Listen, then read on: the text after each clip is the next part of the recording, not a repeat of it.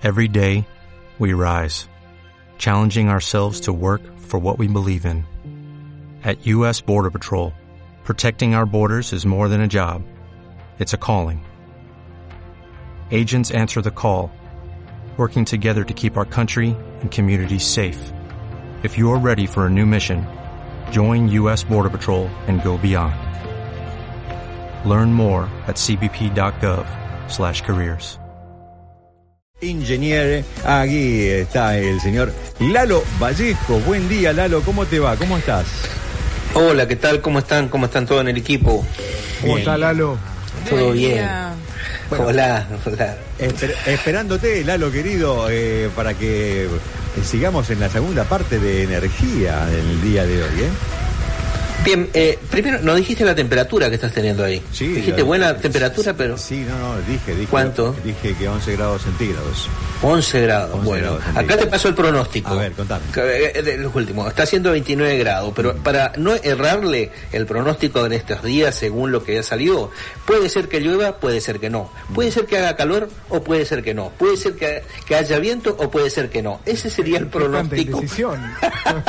Ah, no le pegan una, pero bueno, no importa. Pero, pero por, por las dudas eh, se, se cubren, ¿no? Es importante. Sí, por suerte ha llovido, que era algo que estábamos viendo por película nada más. Siempre que Pero- llovió paró. Eh, Sí, no, ahora no, no queríamos que pare mucho porque realmente se necesita. Eh, el río Paraná, que es eh, uno de los más grandes del mundo, eh, no, es, tiene la bajante más grande de la historia que se tiene registro. Este es un, un río muy importante y da pena. Hay muchos ríos que se lo, muchos ríos, el río de acá de la ciudad de Resistencia, el Río Negro, hay lugares donde se directamente ni siquiera te mojas los tobillos para cruzarlo. Bueno, eh, entonces usted la canoa la dejó eh, convenientemente en su casa por el momento. Absolutamente. Puedo cruzar, eh, eh, cruzar en alpargata que no se me la va a poner dura así la yute. Ah. Maravilloso. Bien, eh, Lalo querido, eh, bueno, vayamos a lo nuestro, vayamos a la energía, sigamos eh, con la- esa ilustración. Energy, energy. Bien, eh, se- seguimos y terminamos hoy eh, el tema de lo que habíamos comenzado eh, la vez pasada, el tema de la energía. Sin eh, ahondar muchos en términos físicos ni muy técnicos, digamos, eh, hoy la energía es un bien tan preciado y tan escaso que eh, comienzan a ser ya hace un tiempo eh, miradas de todo el mundo, del ciudadano común, desde los científicos y todos aquellos que estamos viviendo en este planeta. La energía es lo que mueve al mundo.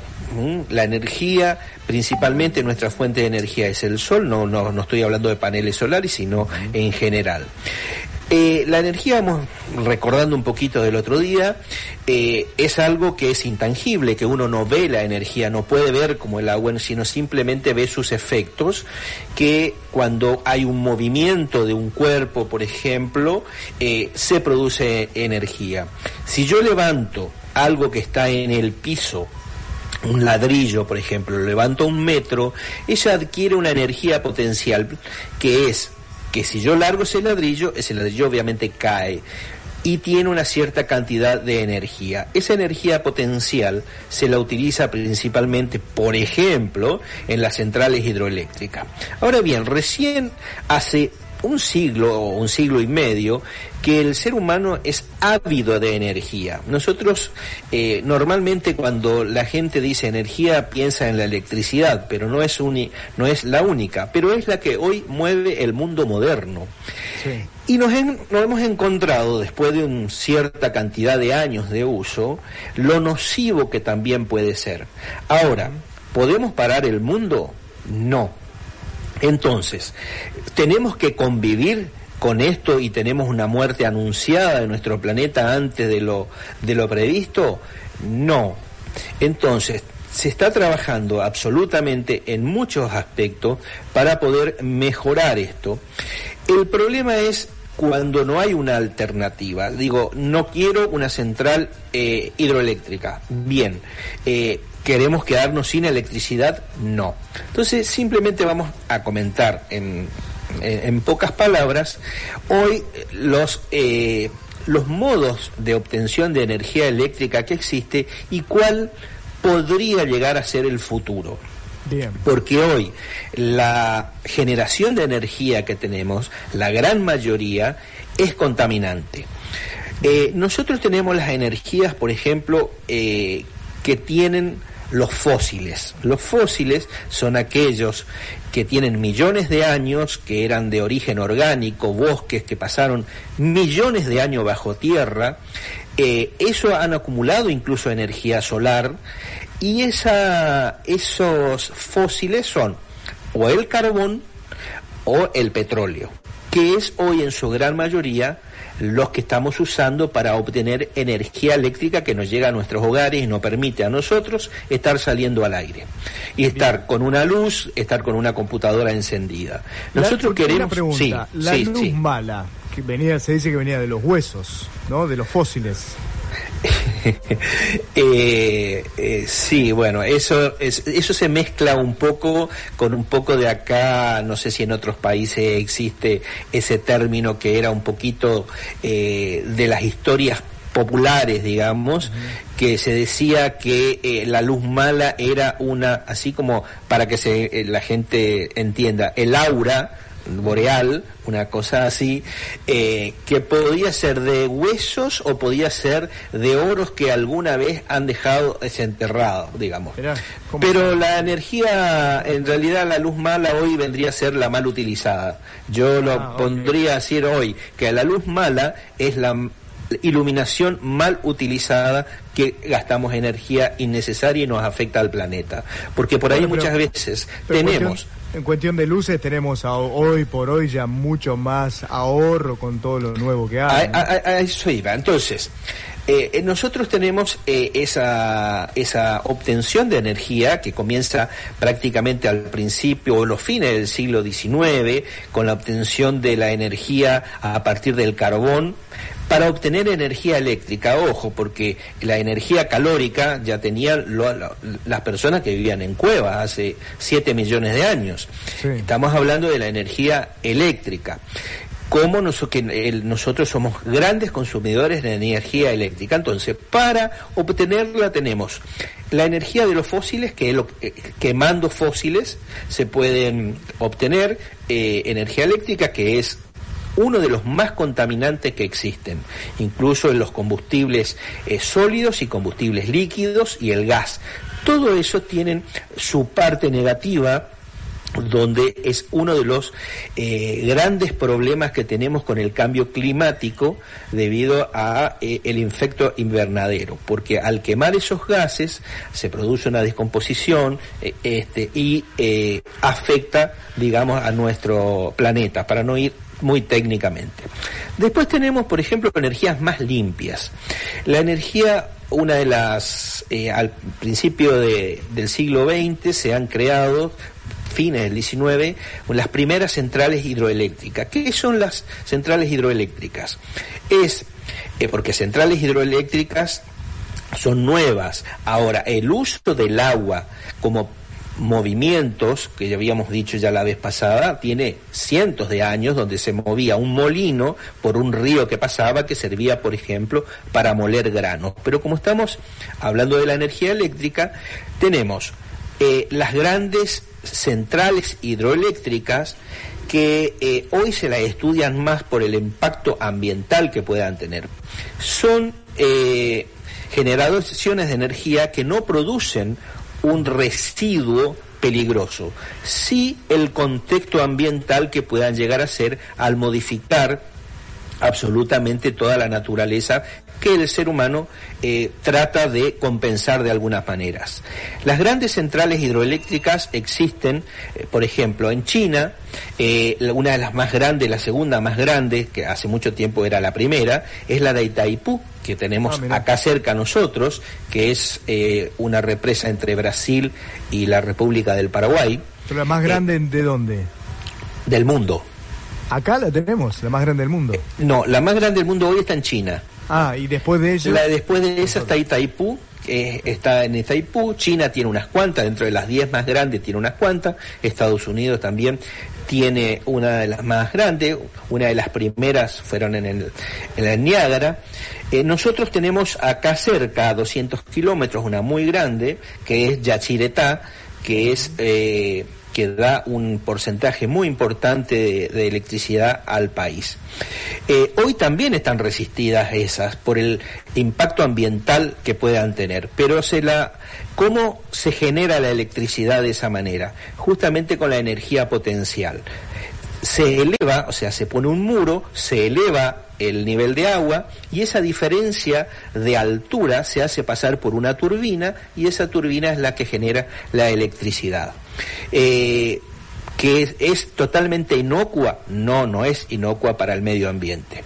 Después tenemos, por ejemplo, eh, eh, generaciones menos conocidas como la de biomasa, que es más prueba que se produce de materia orgánica, pero son pocas producciones, la geotérmica, que es a partir del calor de la Tierra, se está investigando mucho el tema de las mareas, hay dos en el mar. Una de las mareas, cuando sube la marea, se queda contenida el agua y cuando baja se produce como si fuese un, un desnivel, ¿no es cierto?, que generan turbina. Y también la de las olas. Pero hoy ya si bien ya han pasado la parte experimental, son no sirven todavía la cantidad que se necesitan. Y llegamos, por supuesto, a la energía eh, nuclear, que es la que quiero un poquito explicar, porque una de ellas es la que viene del futuro. La energía nuclear eh, tiene obviamente sus detractores, que son la mayoría, en la que es la de fusión eh, fisión nuclear, fisión, porque hay dos, fusión y fisión, son totalmente diferentes una y otra. Las que nosotros tenemos y conocemos es la eh, fisión nuclear. La ¿Por fisión. qué conocemos, me dice eso? Porque es la que en este momento la energía nuclear que se genera. Ahora, ¿qué, cómo, ¿cómo se produce la energía eléctrica a partir de la energía nuclear? En realidad, la energía nuclear lo que hace es producir calor, simplemente calor.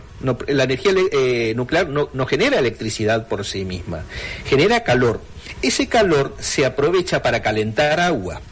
Esa agua se convierte en vapor y ese vapor mueve una turbina mueve una turbina que puede ser movida como en las centrales hidroeléctricas por la fuerza del agua. O sea que es una energía calórica que se transforma en una energía cinética que mueve unas turbinas y esas turbinas son la generadora de electricidad. En definitiva, la energía nuclear lo que nosotros necesitamos es el calor. La fisión es porque se separan, eh, esto es un poquito técnico, pero simplemente para ver, nosotros tenemos un núcleo de un átomo que está formado por otras piezas más chicas, un neutrón, electrón, etc. Al separar el núcleo, al separar el, los, los, el, medio del núcleo, hay una liberación muy grande de energía. Einstein fue uno de los precursores de este descubrimiento. Entonces, al separar esos núcleos, esos elementos del núcleo, se genera una gran cantidad de energía con calor y luz.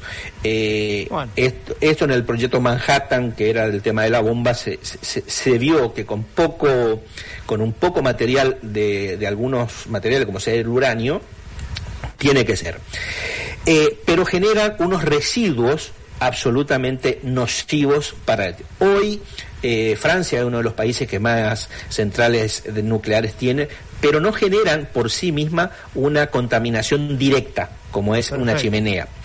La, la eh, fusión, que está todavía en eh, proceso de investigación, que puede llegar a ser el proceso de la energía limpia, pero todavía no se la puede. Hay un proyecto que se llama ITER, ITER, que es un proyecto que se está generando hace mucho, que es al revés en vez de separar el núcleo, de, separar los núcleos de un átomo, es unirlos. Por eso es fusión. por eso es fusión. Y esa es la energía que tiene el Sol. El Sol se genera por fusión nuclear, igual que las estrellas. Lo que pasa es que hoy todavía no existe la tecnología como para poder generar. Muy bien. En esa, esa energía no genera eh, hasta ahora en los experimentos, digamos, no genera ningún tipo de efecto nocivo. Me voy haciendo un manual este, eh, porque realmente hay muchos datos en, en todo esto. Eh, que da como para hacerse un curso con la No, estoy para hablar dos o tres días. Ah, Totalmente. Sin entrar en términos técnicos. Si, yo quiero, por ejemplo, si alguien, vamos a decirlo bien, si alguien quiere ahondar más en detalles, este, interesarse, no sé, asociarse con el ingeniero porque de repente tiene alguna idea, ¿cómo puede hacer? Eh, ¿Hay un contacto? ¿Cómo, cómo le llegamos? Que haga el curso por Zoom con Sí, no sé, algo.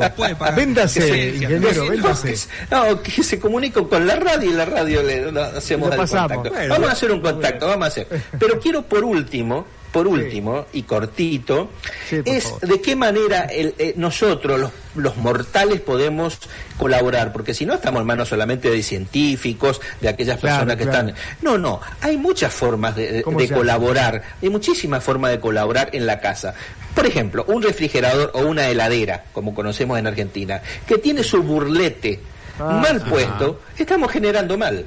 Si ah, nosotros tenemos aire acondicionado y tenemos eh, no necesariamente el, donde tenemos el aire acondicionado o una ventana que cierra mal, si es posible usar doble vidrio, no tenemos materiales aislantes, en vez de enfriarnos en nuestro aire acondicionado, supongamos para entrar en régimen, en una hora, necesita tres horas. Eh, si, ponemos, si ponemos un aire acondicionado a 16 grados porque creemos que va a llegar a 16 grados o porque el aire enfría más, eso vamos a hablar eh, un próximo programa cómo funcionan los aire acondicionados. O sea, apagar las luces que no se necesitan. Una de las cosas, para, por ejemplo, para tener agua potable necesitamos energía eléctrica. Ustedes saben que, por ejemplo, para lavarse los dientes con el grifo abierto, podemos llegar a consumir 20 litros, mientras que si nosotros apagamos, a lo sumo consumimos un vaso. Yo no me los limpio, por eso no me lavo nunca. Gracias, Lalito. Eh, te mandamos un abrazo enorme. Vamos a seguir, por supuesto, con el desarrollo de todas esas temáticas. Y lo importante de todo esto, y teniendo eh, que, ver con esa palabra que yo dije anteriormente, dinámica, eh, estos temas se van recreando y van generando muchos disparadores que son menester no terminarlos en el día de hoy, sino obviamente explayarse en, en otras ocasiones, porque, como dijo nuestro querido Pancho Ibáñez, todo tiene que ver con todo, así que allí estaremos eh, seguramente eh, deberando algunas otras cuestiones de interés como todas eh, tus participaciones. Te mandamos un abrazo enorme, Lalito. Gracias igualmente. Y el jueves vamos a seguir con esto, cómo ahorrar en nuestra casa. Ah. ¿Cómo ahorrar en nuestra casa? Eso me gustó. Ser ecológicos. cuando nosotros nos decimos yo no puedo hacer nada, estamos, nos estamos mintiendo. Podemos hacer muchos.